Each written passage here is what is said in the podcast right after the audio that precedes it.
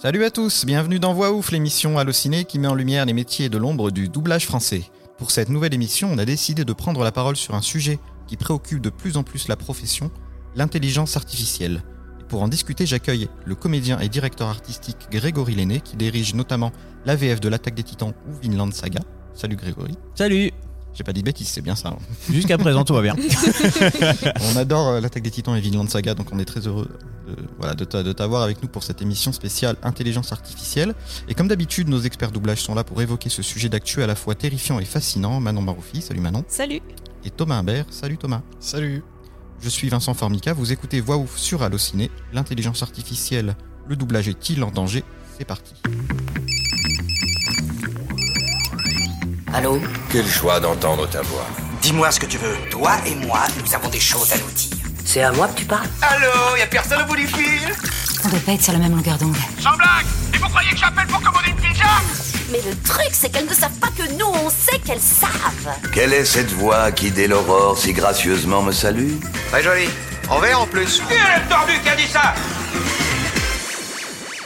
Alors Grégory, je voulais savoir donc euh, pour, euh, pour cette première question, euh, quelle a été ta première réaction toi quand, quand on a voilà quand on a tous vu un peu les vidéos qui arrivaient avec euh, des voix doublées par une, une intelligence artificielle? Est-ce que tu as été tout de suite terrifié ou est-ce que tu t'es dit euh, ouais c'est pas très grave et puis finalement ça a pris de l'ampleur?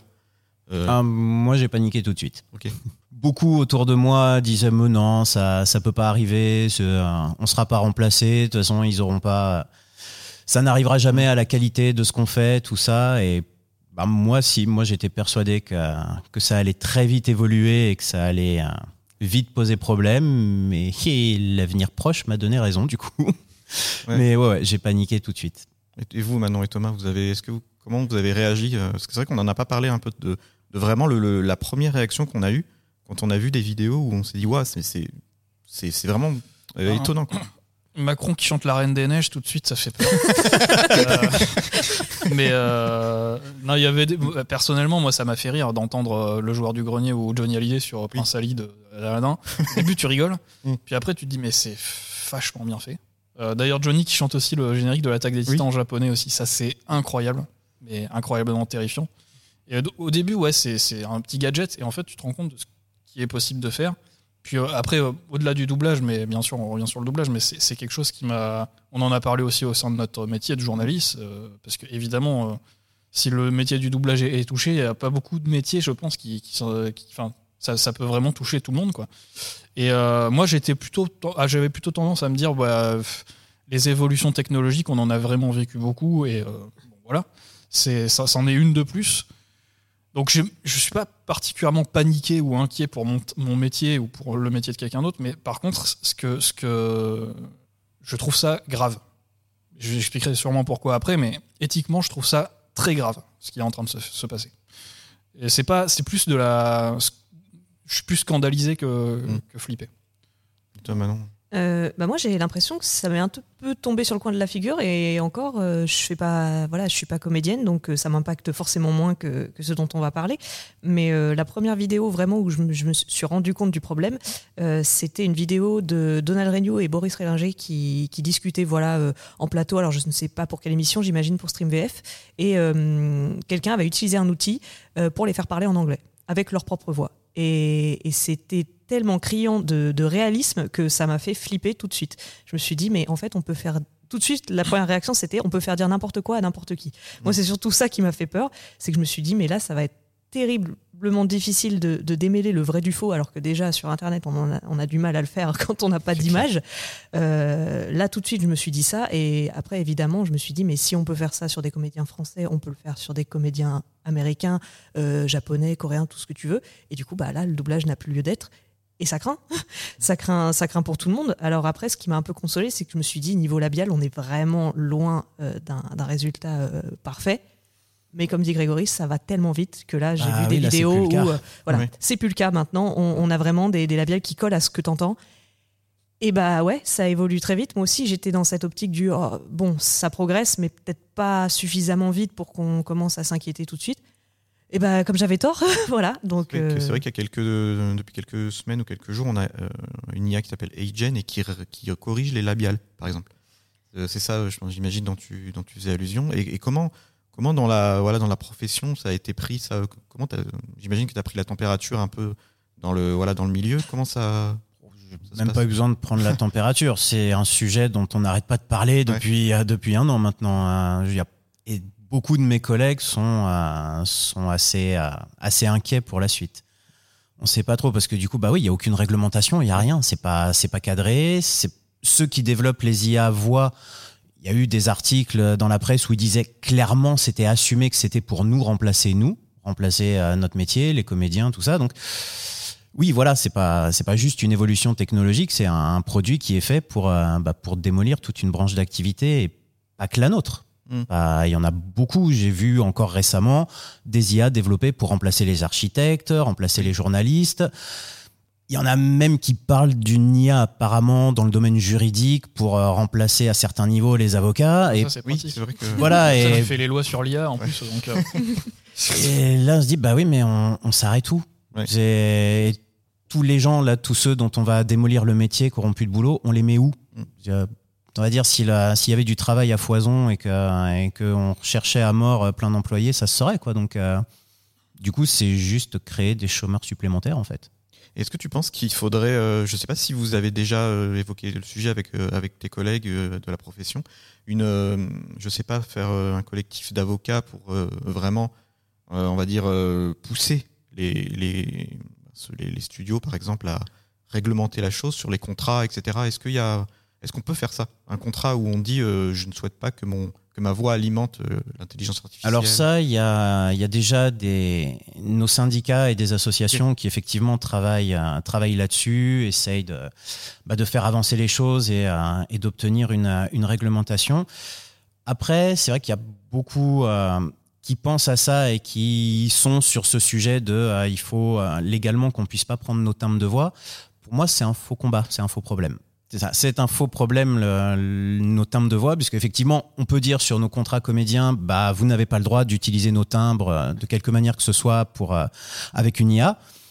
Oui, mais enfin, les, les grosses sociétés qui développent les IA, elles n'ont pas nos timbres, bah, elles vont aller chercher les timbres à côté.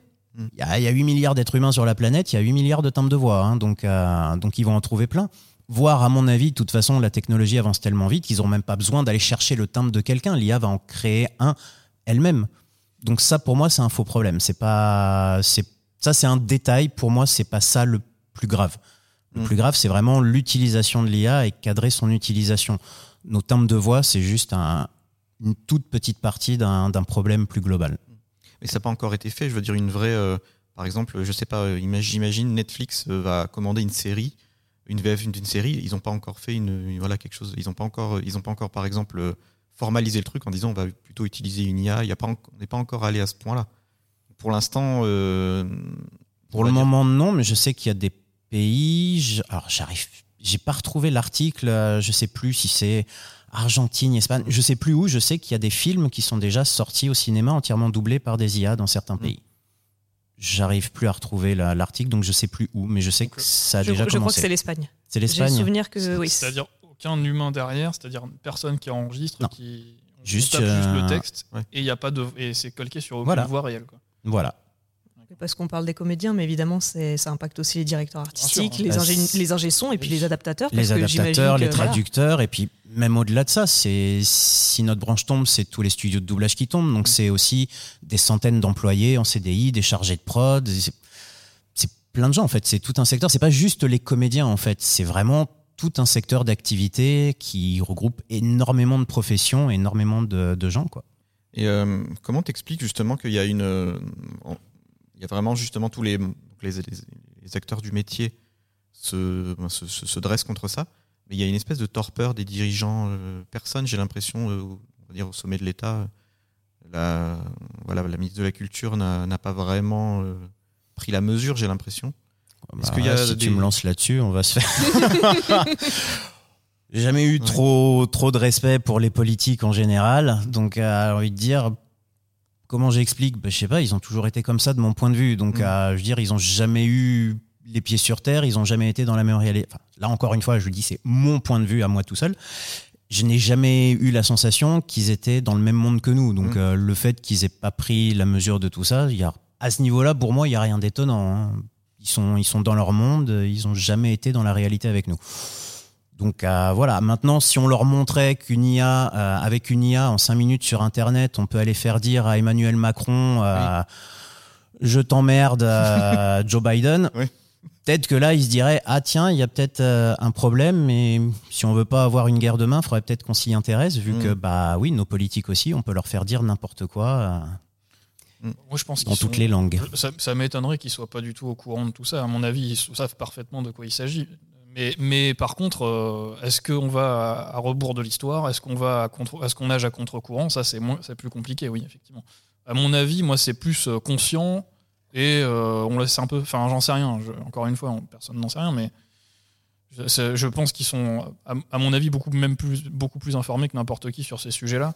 Pas Après, évidemment, pas, pas dans des cas précis comme tu les décris, mais dans la globalité de la chose, pour moi, c'est évident qu'ils sont qu'ils savent de quoi, de quoi on parle.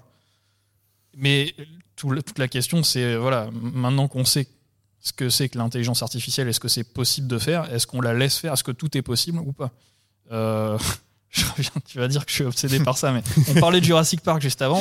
C'est exactement le problème de Jurassic Park. Ouais. On peut créer des dinosaures de vieux de plusieurs millions d'années. Est-ce qu'on doit le faire? Est-ce qu'il faut le faire? Mm. Bah, le, film nous prouve que non. Euh, et enfin, là, pour moi, on est sur, sur, sur ce débat éthique de voilà, tout est possible. Et en même temps, dans un monde où tout est possible, euh, moi j'ai l'impression que plus rien n'est précieux. quoi.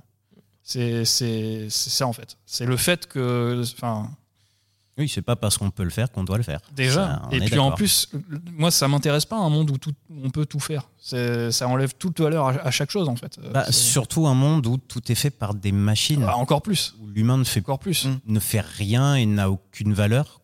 Je, oui, je vois pas l'intérêt en fait. Mais je pense que ça intéresse quelques personnes. Je dirais, Bah, nous, les rien. premiers, déjà. on n'a pas d'impact euh, au niveau politique, mais nous, ça nous intéresse. Non, non, mais je veux dire, c'est- c'est un monde, un monde où Ah oui, un tout monde est où- possible de voilà. faire, de- où on peut tout faire par des machines. Ça doit intéresser deux trois personnes dans le monde qui sont un peu plus cyniques que nous. Mais c'est vrai que le côté humain, euh, il y a, je vois beaucoup dans des, dans des entretiens, dans des, voilà, dans des articles, c'est comment euh, c'est que l'IA ne pourra quand même pas, ne pourra jamais remplacer le, on va dire le côté humain, le côté émotion que peuvent véhiculer des, des vrais comédiens. Est-ce que c'est aussi ton sentiment justement que c'est un peu d'espoir en se disant non, ils arriveront jamais quand même à, calquer, à se calquer sur Non. des émotions humaines. Non, ça, ça, je pense que la, malheureusement Ouais. la technologie peut, euh, Mm.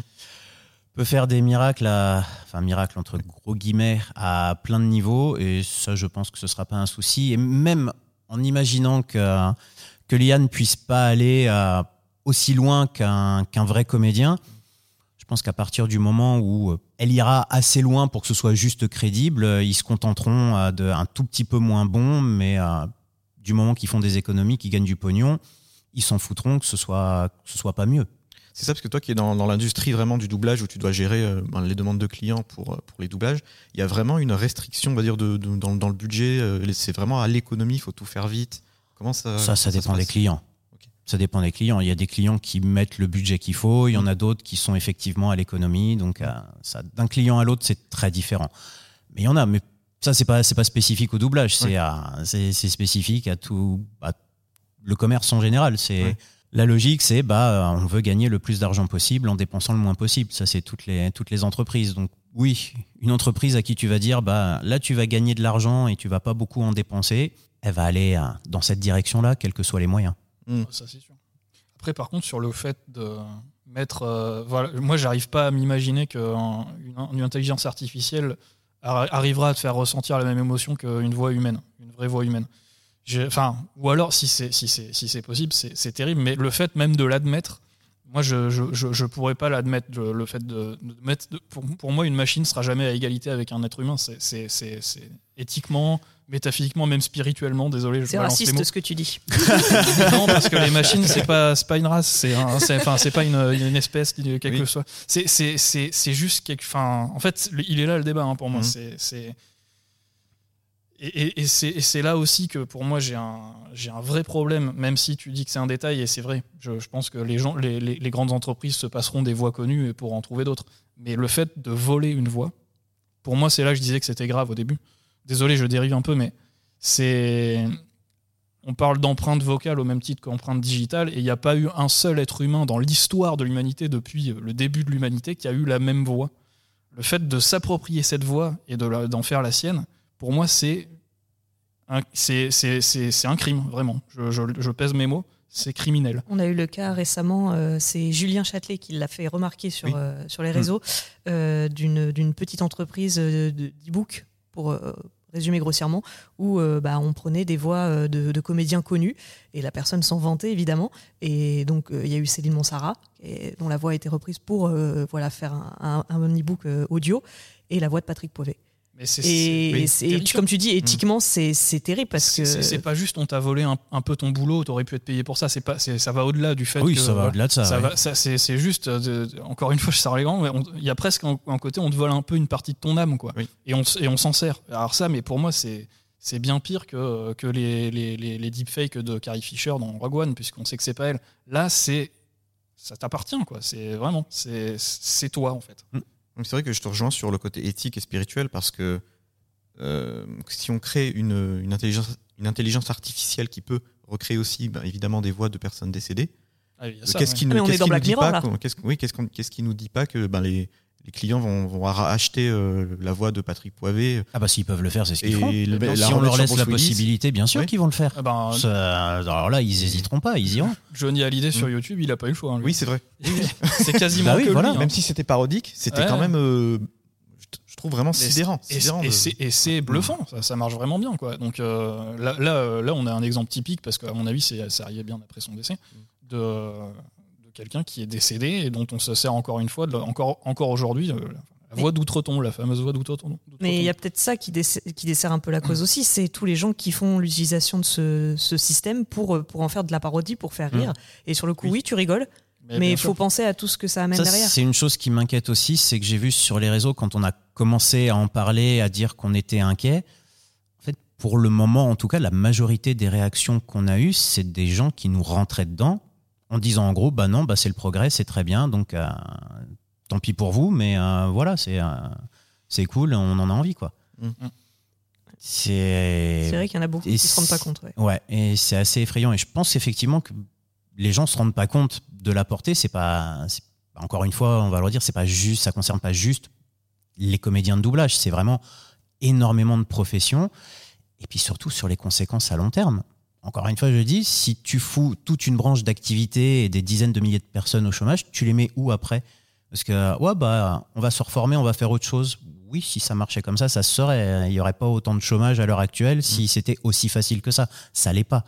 Et plus l'IA va détruire de secteurs, moins il y aura de possibilités d'emploi. Et je pense pas qu'il y ait besoin de 300 000 serveurs dans ce pays. Donc, euh, Oui, c'est sûr. Non, mais il y aura le salaire, le salaire universel, c'est bon. C'est vrai que même dans notre, en tout cas dans notre profession, on, on- on commence un peu à nous parler justement de comment se servir de l'outil IA sans qu'il nous remplace, en gros. Est-ce que vous avez déjà, euh, en doublage, vous vous êtes posé la question de vous dire, euh, on peut prendre cet outil, lui faire faire ce, ben, euh, ce qui peut nous, nous aider dans certaines tâches, et plutôt le, le contrôler, il y a vraiment un refus catégorique de se dire, on ne, on ne veut pas de cet outil, même s'il peut nous aider, par exemple, à, je sais pas, à à tra- à- si vous avez un texte à traduire, euh, il nous le traduit et on le, on le- on repasse dessus. Je sais pas comment ça.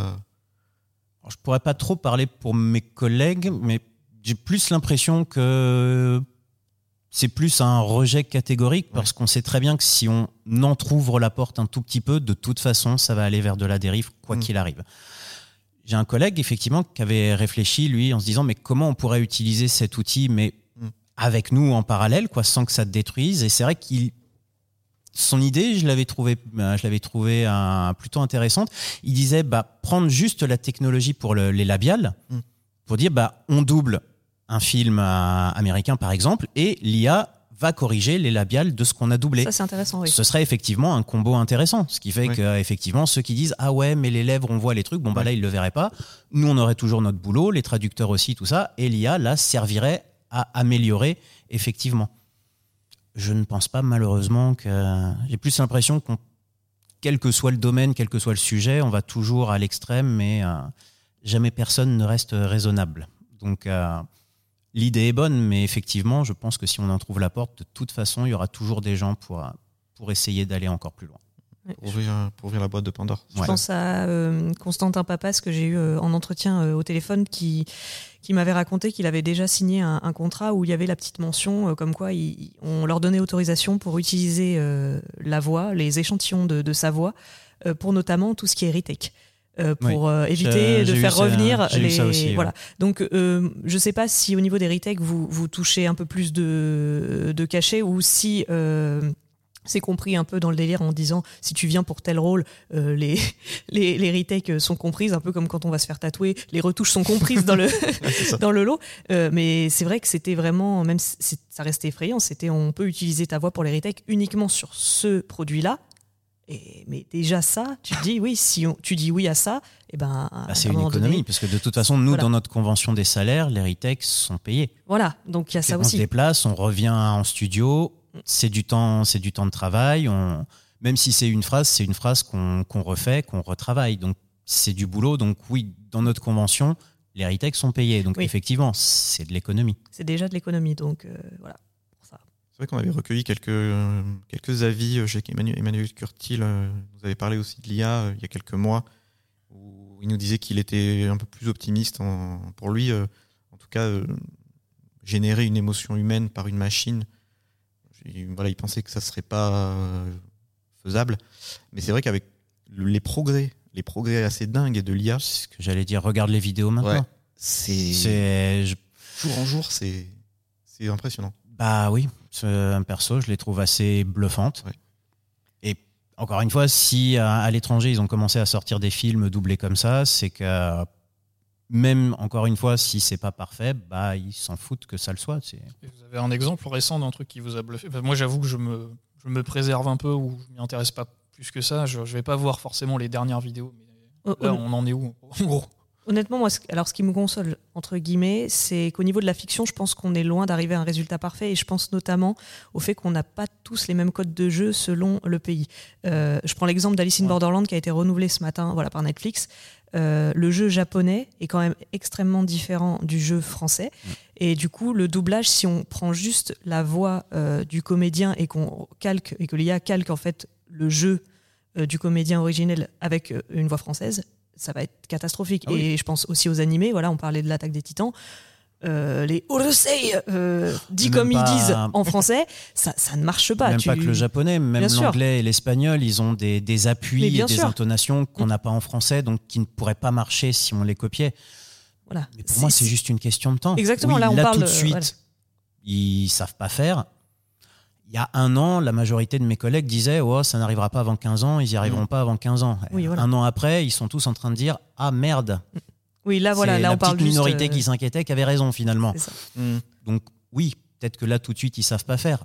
Dans six mois, à mon avis, ils ont réglé le problème si on les laisse faire. C'est possible, oui. Parce que oui, là, on parle juste de copie, mais pour répondre à Thomas, euh, alors là, je suis un peu moins fermé parce que je suis pas sûr que ça enlève du boulot à qui que ce soit. C'est tout ce qui est vidéo YouTube de, de, de personnalités, euh, d'influenceurs étrangers qui, euh, au lieu de proposer le service de sous-titres euh, YouTube, proposent directement une version française avec là, pour le coup, les labiales qui sont Mhm.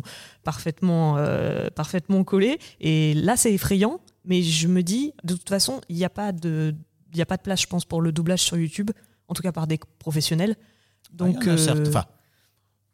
ça reste rare, mais Oui. j'ai déjà. Moi, j'y ai pas participé, mais j'ai déjà vu effectivement en studio des, doublages d'émissions YouTube. d'accord, ok, donc euh, dans ce cas-là, oui. Donc, euh, Forcément, si c'est du voice-over, ne leur retirez pas leur, leur boulot. Mais voilà, si c'est, euh, euh, je vais dire une bêtise, Mathieu du 78 qui fait des vidéos euh, dans sa chambre euh, et qui parle en français et qui veut toucher un, un- je sais pas, un public, un public anglophone, là, euh, si l'IA peut lui permettre de, de, voilà, de, Toucher plus de de monde, toucher plus de ouais. monde, pourquoi Mm. pas? Mais c'est sûr que si c'est tout ce qui est émission voice-over, là, ça va poser problème. Et comme on disait, si on de la toute porte à façon, ça, c'est que si tu le laisses faire d'un côté, tu seras obligé de le laisser de l'autre. Mm, Ouais. voilà, Tu peux ça, pas dire, que- bah, eux, ils ont le droit, eux, ils ont pas le droit. Les gens comprendraient pas. Non, non, Donc, je suis d'accord. euh, effectivement, sur le principe, je suis d'accord avec toi. Mais on sait très bien que ça se passera jamais comme ça. Ouais, c'est donner une main et prendre un bras, quoi. C'est Désolé, mais au niveau du texte, enfin, c'est un détail, mais le texte au niveau de la traduction, il est crédible Ah, Alors, il est crédible. Après, euh, voilà, quand on, si quand c'est- on le sait, on fait peut-être plus attention aux détails et on se dit ah ça, ça fait tiquer ou mais ça reste. euh, c'est du français parfaitement correct. Euh, on parle pas non. Après, voilà, il y a peut-être euh, l'éthique de langage que tout être humain a, Mm. que tu n'as pas là, et qui te font dire ah. euh, mais tu peux juste te dire tiens le mec il est vachement robotisé il lit un texte en fait. Tu te dis pas juste c'est une IA c'est voilà c'est ça. C'est qu'il faut arriver à faire la distinction. Quand tu le sais tu y arrives. Quand tu le sais pas honnêtement moi je montre la vidéo à, à ma mère je pense pas qu'elle elle capte que c'est une IA et c'est ça qui est terrifiant. Moi c'est vraiment ça ça, Ça, qui m'a puis, fait à peur mon avis, même si tu captes, parce que même au niveau des labiales, Mm. si tu fais bien attention, tu vois. ouais tu vois qu'il y a aussi. quelque chose qui est pas qui est pas complètement vrai, complètement naturel. Alors, faut regarder, faut chercher ça, mais effectivement, ça reste visible. Mais en fait, si tu habitues les gens à quelque chose, euh, oui, ok, ce sera pas parfait, ça se verra peut-être et tout, mais si tu les habitues, bah, au bout d'un moment, il- ça va passer. Je vois, ça m'a fait ça, par exemple, avec euh, quand j'ai commencé TikTok. Euh, et que je regardais des vidéos avec des personnes, par exemple, qui faisaient parler leurs animaux ou autres avec, euh, Oui. avec une voix un peu robotisée. Au début, je me dis, oh c'est horrible cette voix, c'est euh, enfin, pas naturel, c'est robotisé et tout, mais comme les vidéos me faisaient rire, je les regardais quand même. Et maintenant, je suis complètement habitué à ça, Mm. complètement. Et pourtant, effectivement, c'est pas naturel, c'est Ouais. euh, la voix est robotique, euh, la manière de parler est pas, enfin, c'est pas humain du tout, quoi. Mais à force, en fait, je m'y suis habitué et ça ne me choque pas et ça ne me dérange plus. Donc ouais, si tu habitues les gens à quelque chose, ouais, bah, même si c'est pas parfait, même s'il n'y a pas autant d'émotions qu'il faudrait, même si le mouvement des lèvres, bah, on voit qu'en fait ça a été euh, refait sur le visage du comédien et que c'est pas vraiment le, le comédien qui a fait ces mouvements-là, si les gens tu leur proposes que ça, bah, ils prendront ça parce qu'ils n'auront pas le choix de toute façon et ils vont s'y habituer. Et euh, pour, euh, j'ai une dernière question pour terminer l'émission. C'est est-ce que euh, là, en ce moment, la, la grève de- des scénaristes a pris fin aux, aux États-Unis Ils ont réussi à, voilà, à avoir une, une réglementation dans leur contrat, dans, le- dans une loi, donc avec les studios, par rapport à l'intelligence artificielle? Est-ce qu'en France, c'est possible qu'il y ait une grève aussi forte que celle de- aux États-Unis, par exemple? Est-ce que tu penses Je sais euh, pas. Sincèrement, je sais pas. Je sais que j'en ai parlé avec des collègues. Ah, c'est sûr que moi, si, si nos syndicats disent demain, bah, on se, on se met en grève, euh, oui, bah moi, je vais suivre, ça c'est sûr. Mm. Mais, mais je sais pas si ce serait suivi ou pas. Je- J'en ai aucune idée. On est quelques-uns à se demander, eh ben, est-ce qu'il faudrait pas aussi qu'on le fasse et tout. Surtout que légalement, on peut faire des choses et limite, j'ai envie de dire, en Europe, on peut, on peut faire plus qu'aux États-Unis. Nous, en Europe, on a l'exception culturelle, Mm. qui est une réglementation européenne et qui autorise à faire n'importe quelle loi destinée à protéger la culture dans son ensemble, puisque ça part du principe que la culture ne peut pas être soumise aux mêmes règles que le commerce en général. Quoi. Mm. Donc, euh, donc l'exception culturelle autorise à faire les lois qu'on veut pour protéger la culture. Il y a déjà eu des lois sur le doublage. Quand le doublage s'est créé, il y a eu une loi justement qui disait euh, pour les films américains, bah, vous voulez être diffusé en France, ok, mais vous avez obligation de doubler en français avec des comédiens français vos œuvres, sinon elles ne peuvent pas être diffusées. On pourrait refaire la même chose au nom de l'exception culturelle. On pourrait très bien dire, bah à- aux plateformes, aux chaînes de télé, vous voulez diffuser une œuvre euh, étrangère, ok, mais vous êtes obligé de la faire doubler par des comédiens, interdiction de la faire doubler par une IA, il faut que ce soit des comédiens français qui doublent en français, sinon vous n'avez pas le droit d'être diffusé dans notre pays. Légalement, c'est possible. Alors après, est-ce qu'ils le feront, est-ce qu'ils ont envie de le faire, ça j'en sais rien. Mais en tout cas, les solutions existent, les moyens justement de contrôler, Hmm. on les a. Non, mais ça peut être. euh, J'ai l'impression que c'est un peu une, un espoir, ce, ce côté-là, justement. Le fait de forcer, on va dire, euh, au portefeuille, de dire euh, si, par exemple, à Netflix, à Amazon, si vous voulez que vos séries viennent en France, euh, voilà, on, on fait un texte de loi et c'est interdiction de l'IA pour le doublage. Et euh, je pense que c'est une solution qui, qui peut être vraiment Voilà. sur la table, mais c'est vrai que il faudrait peut-être une grève de grande ampleur comme aux États-Unis. Après, je sais que nos, nos syndicats se sont réunis, mais à, à l'échelle mondiale. Oui. Ils ont, et voilà, ils se sont, euh, ils ont pris contact les uns avec les autres. Ils ont formé, euh, euh, j'allais dire une alliance. On n'est pas dans, on n'est pas dans le Seigneur des Anneaux, mais en tout cas pas encore. Dans Star Wars. Mais en tout cas, voilà, je sais qu'ils sont rebelles. tous en contact les uns avec les autres et qui euh, et qui travaillent d'arrache-pied sur le sujet. Maintenant, c'est plus euh, nos gouvernements qui qui peuvent faire quelque chose euh, s'ils ont envie. Donc, euh, j'espère j'espère qu'ils auront envie et qu'ils verront surtout les conséquences derrière, parce que Mm. bah mine de rien, on est une industrie qui euh, brasse énormément d'argent, donc énormément de TVA, qui est quand même la rentrée principale euh, d'argent de l'État. Donc, si on disparaît, c'est notre TVA qui disparaît et l'IA, elle ne va pas remplacer. Les boîtes qui développent les IA, elles sont à l'étranger, donc elles généreront pas d'emplois en France et elles rapporteront pas d'argent vu que ce sera fait pour économiser. C'est ça. Donc, j'ose espérer que ce sera un argument qui va les convaincre en disant, bah, ouais, ce serait peut-être bien de garder les rentrées d'argent. C'est- Cette loi-là dont tu parles, ben, on imagi- im- imaginons que ça, que ça se fasse, mais il suffirait de ça en fait. Quand je me dis, si, si- si jamais ça s'était voté, bah, en fait le problème disparaît. quelque part. Ah, complètement.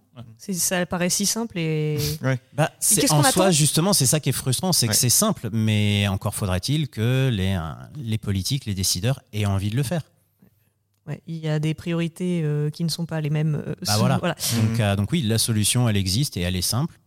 Mhm. Maintenant, la mettre en œuvre, c'est ça qui est plus Il dur. faut juste le coup de tampon qu'il faut, quoi. Et puis Voilà. voilà. Ça, c'est frustrant, on- c'est vrai. On va, on va terminer sur cette note d'espoir qui est quand même, euh, je trouve, une piste intéressante. On verra dans les prochains mois, les prochaines années comment ça va évoluer. Euh, en tout cas, c'est c'est un sujet vraiment passionnant. Merci Grégory pour, euh, pour ces éclairages. Avec plaisir. C'est, ben, ça, fait longtemps, ça fait longtemps qu'on voulait prendre la parole sur ce sujet. et C'est vrai qu'on on le suit de très près.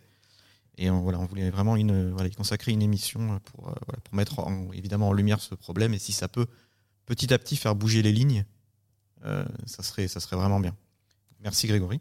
Merci à vous. Merci Thomas et Manon euh, Merci. pour vos Merci éclairages également. Merci à et merci Alex aux manettes. On se retrouve très vite pour euh, un nouveau numéro de Voix Ouf. Salut à tous. Salut. Allociné,